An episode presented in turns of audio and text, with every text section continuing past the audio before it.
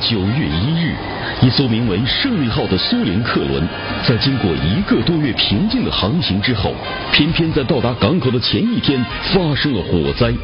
大火的蔓延速度竟然远远超出人们自救的速度。胜利号的乘客之一，戎马生涯五十年、身经百战的冯玉祥将军，恰恰被这场突如其来的大火吞噬了生命。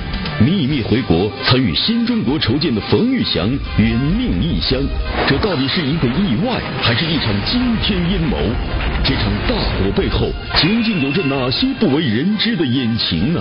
湖北卫视大揭秘。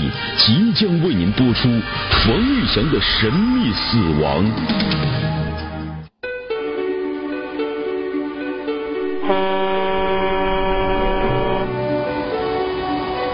九四八年九月一日，一艘名为“胜利号”的苏联客轮正在大海上航行，船上的乘客们难掩兴奋之情。因为再有一天，他们就要结束漫长的海上旅行，到达此行的目的地——苏联港口城市敖德萨。头等舱里的几位乘客表情轻松，他们是秘密归国的冯玉祥将军一家。然而，大家万万没有想到，仅仅几分钟的功夫，轮船就被大火和浓烟吞没，变成了一座不折不扣的海上地狱。这场海上大火。是在毫无征兆的情况下，突然间就烧起来了，并且是迅速蔓延到胜利号客轮的各个要害部位。当时住在胜利号最上层板头等舱的冯玉祥将军以及他的小女儿冯小达，最终被这场异乎迅猛的大火吞噬了生命。这是电影《建国大业》中的一个片段。影片中，冯玉祥的死触动了毛泽东、周恩来，甚至还有蒋介石。什么事啊？冯玉祥死了。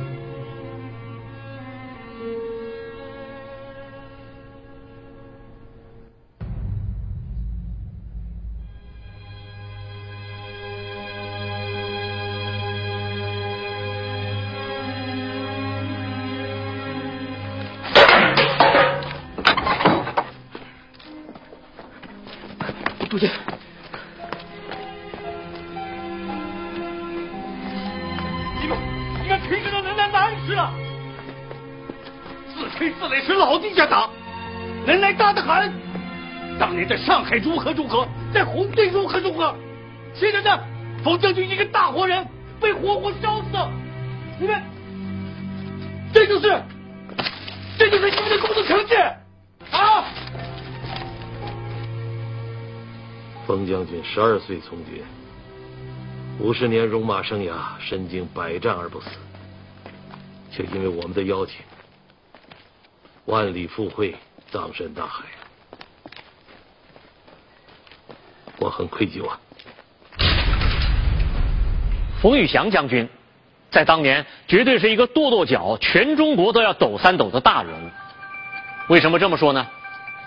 一九二四年，冯玉祥发动政变，把中国的最后一个皇帝溥仪赶出了皇宫。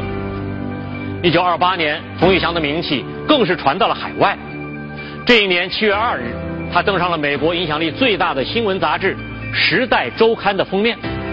成为继吴佩孚、蒋介石之后第三个登上《时代周刊》封面的中国人。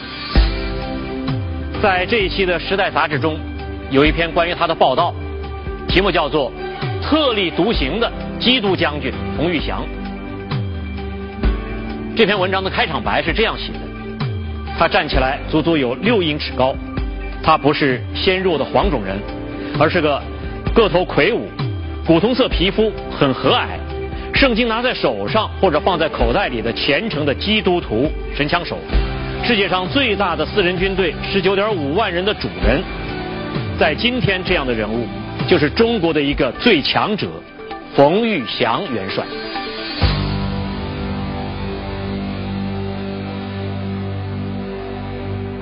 然而，时隔二十年后的一九四八年，冯玉祥。这么一个响当当的大人物，戎马生涯五十年，身经百战而不死，怎么会死在一场不明不白的大火里呢？这场大火又是如何烧起来的呢？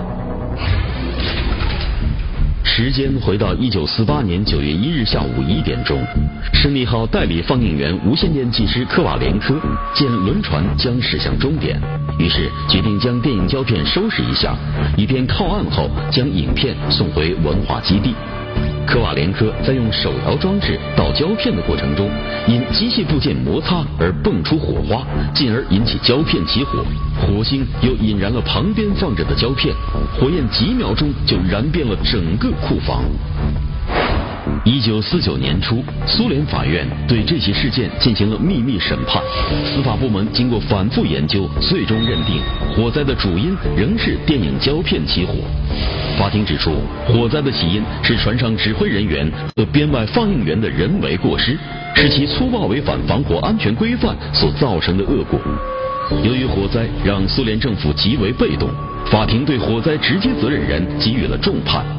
法院的判决为这起最终被定性为意外事故的外交事件画上了句号。卷胶片引起火灾，呵呵，这种说法难以让人信服。如果冯玉祥真的是因为一个水手操作不当而意外的丧生火海，那么苏联方面为什么不选择对外公布火灾原因，反而表现的讳莫如深呢？当时苏联方面也没有大张旗鼓说这，因为一个一个将军去世了，你说这个很大的事儿，那当当时只发了个豆腐块的那么个小消息，嗯，中国的元帅冯玉祥遇难了。堂堂的元帅死在了苏联的客轮上，可是苏联《红星报》对于整个事件的起因过程也只做了简单叙述。相对于西方媒体的热闹，苏联方面显然做了刻意的低调处理。难道说是他们不重视这起意外的海难事件，还是其中另有隐情呢？开始就烧的无线电室医务室救生艇，你说这什么？为什么船上几个并不挨着的要害部位会突然同时着火呢？很显然，这是有人要切断船只与外界的联系，要毁掉船上所有能治病救人的药品。由此看来，卷胶片引起火灾的说法只是烟雾弹，点燃这场可疑大火的还另有其人。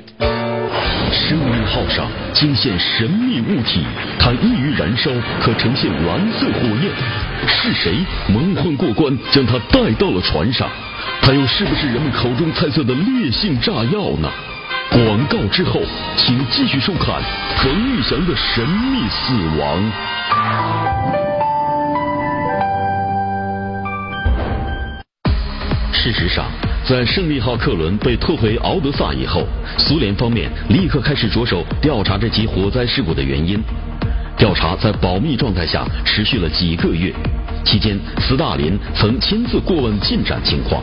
调查的结果显示，胜利号的起火原因并不能排除人为的可能，这是因为调查人员在船的不同地方都发现了一种神秘的块状物体。它们在燃烧时可以放出蓝色火焰，并能达到很高的温度。一九八二年夏天，冯玉祥生前的秘书赖亚丽在青岛疗养期间，约见了冯玉祥的小儿子冯宏达。作为亲历者，赖老先生首次向冯宏达夫妇透露了一个惊人的内幕：当年胜利号事件发生后，苏联方面曾经有一个调查报告。报告认为，那场大火是由烈性炸药引起的。那么，之前提到的神秘的块状物体，是不是就是赖老先生口中所说的烈性炸药呢？一九四八年秋天，胜利号在纽约即将离港前，纽约当局忽然做了一个奇怪的决定，要求对胜利号进行全船消毒。尽管船长提出了强烈抗议。全部船员还是被迫在旅馆里住了两天。美国人强行登上胜利号后所采取的一切行为，并无人监督。在这个时候，整个船啊，一个方面是灭鼠，一个方面整个船你提的重新刷油漆。我最大的怀疑就是在刷油漆的过程中，就把这个炸药刷在里头了。这是我的个人的一种想法。不过，根据当年的调查。胜利号离开纽约港时，船上并没有发现这种神秘的块状物体，是途经埃及的亚历山大港停泊以后，这种块状物体就出现了。那么这种神秘的块状物体怎么会突然出现在船上呢？原来，当胜利号停泊在埃及的亚历山大港时，大约有两千多名亚美尼亚人登船踏上返乡之旅。二战后，因战争造成人口减少的苏联急需劳动力，因此苏联政府不仅临时废除了死刑，还号召侨居国外的人回国参加建设。一九四五年十二月，苏联最高苏维埃主席团发布了一条命令，让流亡海外的亚美尼亚人重返故土。调查人员认为，在大量乘客登船的同时，一些破坏分子很有可能乘机混入其中，从而蓄意引发了火灾。当斯大林得知冯玉祥遇难的消息时，他正在黑海边休假。苏联部长会议副主席马林科夫在发给斯大林的电报中说：“毋庸置疑，您是正确的。在亚美尼亚移民中有美国的情报人员，是他们在搞破坏。当时的苏联高层似乎也倾向于认为是美国的特工制造了这起海难事件。那么，美国？”真的是这起处心积虑的谋杀案背后的主谋吗？除了调查报告中所提到的神秘块状物体之外，最让人匪夷所思的是，当年美国的广播电台也对胜利号失火的消息做了报道，但是不是在失火以后，而是提前了一天，这不由得不让人对美国产生怀疑。如果胜利号的大火，真的不是一场意外，那么美国有可能是这起处心积虑的谋杀案背后的主谋吗？国是一般不会对中国的一个当时是又不是国民又不是共产党又不是国民党掌权的人这么一个中间派的人士采取这个做法呢？美国政府是犯不上这么做。这个另外呢，他做的又是苏联的轮船。这个如果美国方面要下这个手呢，他得有途径，目前还没有发现这个途径。假如事实真如马林科夫在电报中说的那样，胜利号起火的原因是因为美国的情报人员混在了亚美尼亚的移民中，到船上搞破坏，那么很有可能美国人的目标并不是冯玉祥一家，而是与他们同行的四位苏共中央委员以及众多的苏联外交人员。由此看来，美国特工纵火的说法很难站住脚，因为并没有任何确凿的证据能够证明美国就是这场惨烈海难中阴谋策划人的扮演者。我们假设胜利号事件真的是一场阴谋，那么究竟是谁会有如此大的胆子，敢置冯玉祥将军于死地呢？我们再来看一小段。电影《建国大业》当中的精彩片段。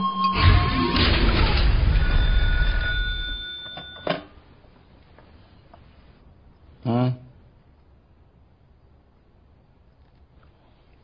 就说我不在。副委员长，副委员长，副委员长真的不在。委员长恩赐我出洋考察。特来向我的义弟辞行，他倒不在。副委员长，您提这个灯笼，大白天的，大白天的，黑暗呢？不打灯笼，我找不着道了。冯长官说笑话，我哪有这个心情？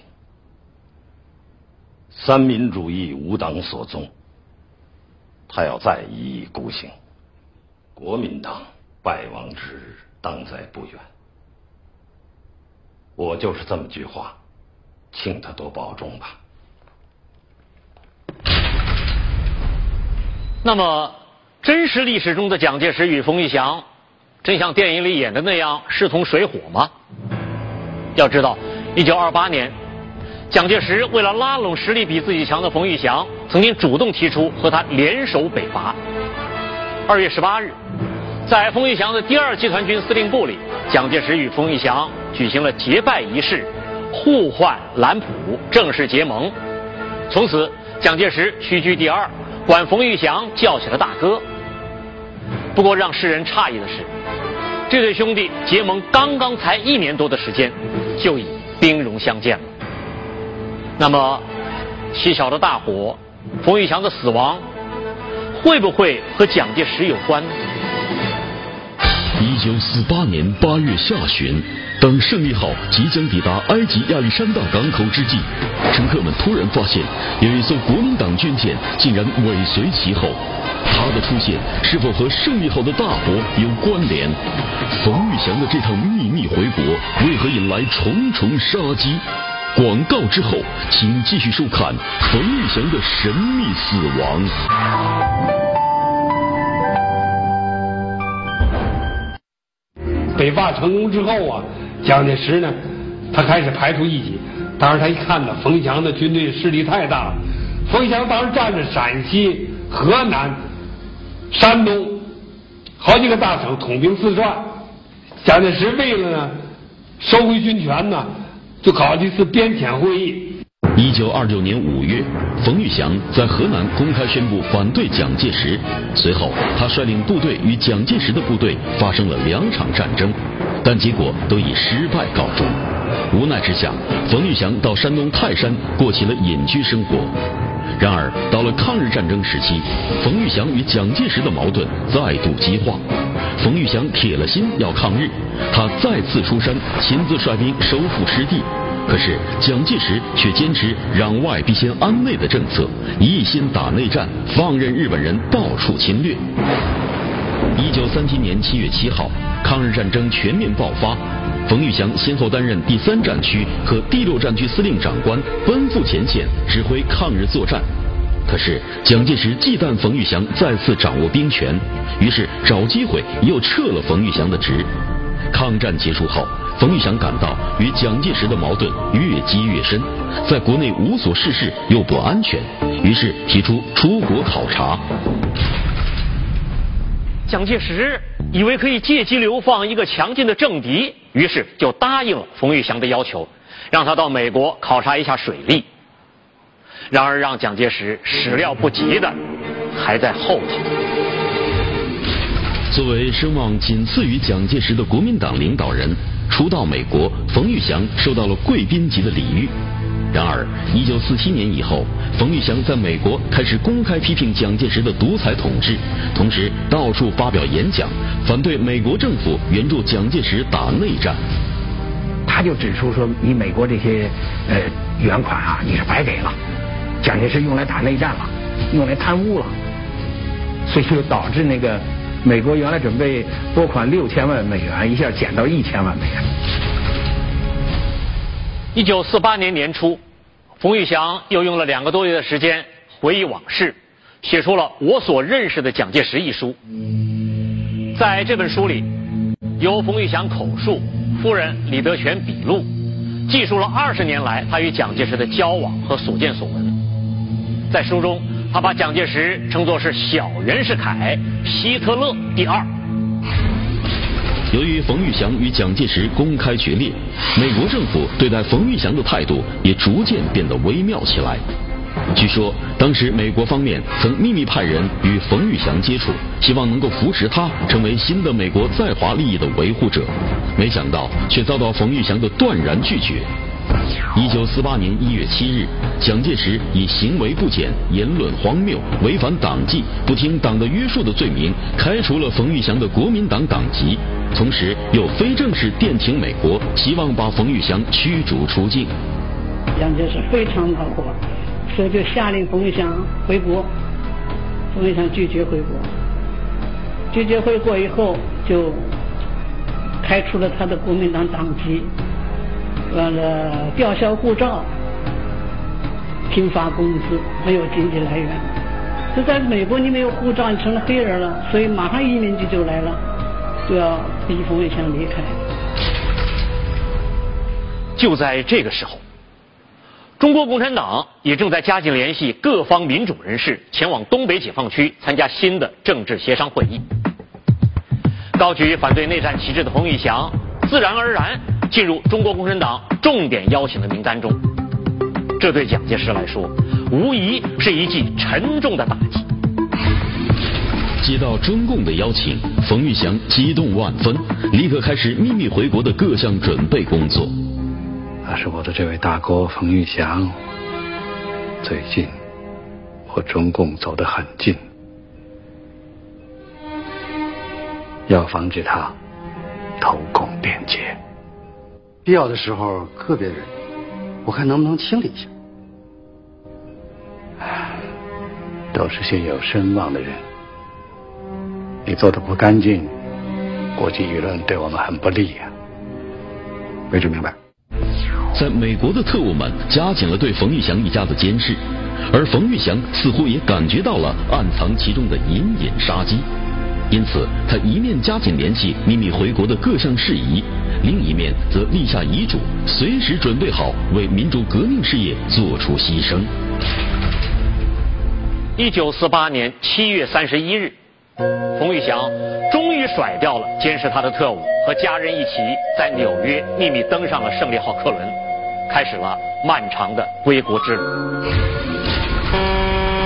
当时他坐的这个苏联客轮走的是大西洋航线，从大西洋然后进入地中海，进黑海，进黑海准备在那个奥德萨港口登陆，然后这么到莫斯科。应该说这条航线呢是当时是。国际海运的一条公开的航线，也是比较安全的航线。然而，就在胜利号即将抵达埃及亚历山大港口的时候，大家忽然发现有一艘国民党军舰跟随，气氛骤然紧张起来。冯玉祥一家也万分警惕，极少露面。可是，再怎么小心，最终也没能逃脱死亡的魔掌。一九四八年九月一日上午。胜利号客轮经过一个月的海上航行，终于进入了黑海。船长宣布说，明天就可以抵达苏联的敖德萨市。但谁也没有想到，就在当天下午，肆虐的大火在短短十几分钟之内，就将胜利号这艘豪华客轮变成了地狱。由于通讯室被烧毁，胜利号失去了与外界的一切联系，只能无助地漂浮在海面上，等待救援。作为筹建新中国的重要人物之一，冯玉祥将军的意外辞世，给人们留下了无尽的猜测。蒋介石当年到底有没有下达过暗杀冯玉祥的密令呢？那艘曾经跟随过胜利号的国民党军舰，究竟又是出于什么样的目的呢？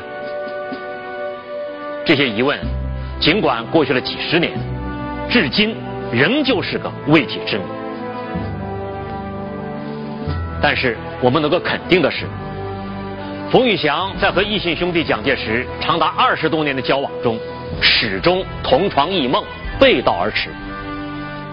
对冯玉祥将军，就像周恩来总理评价的那样，虽然和所有的历史人物一样，由于政治视野的局限，在他身上不可避免的存在着这样那样的缺陷，但是瑕不掩瑜，冯玉祥将军为中国民主事业的贡献。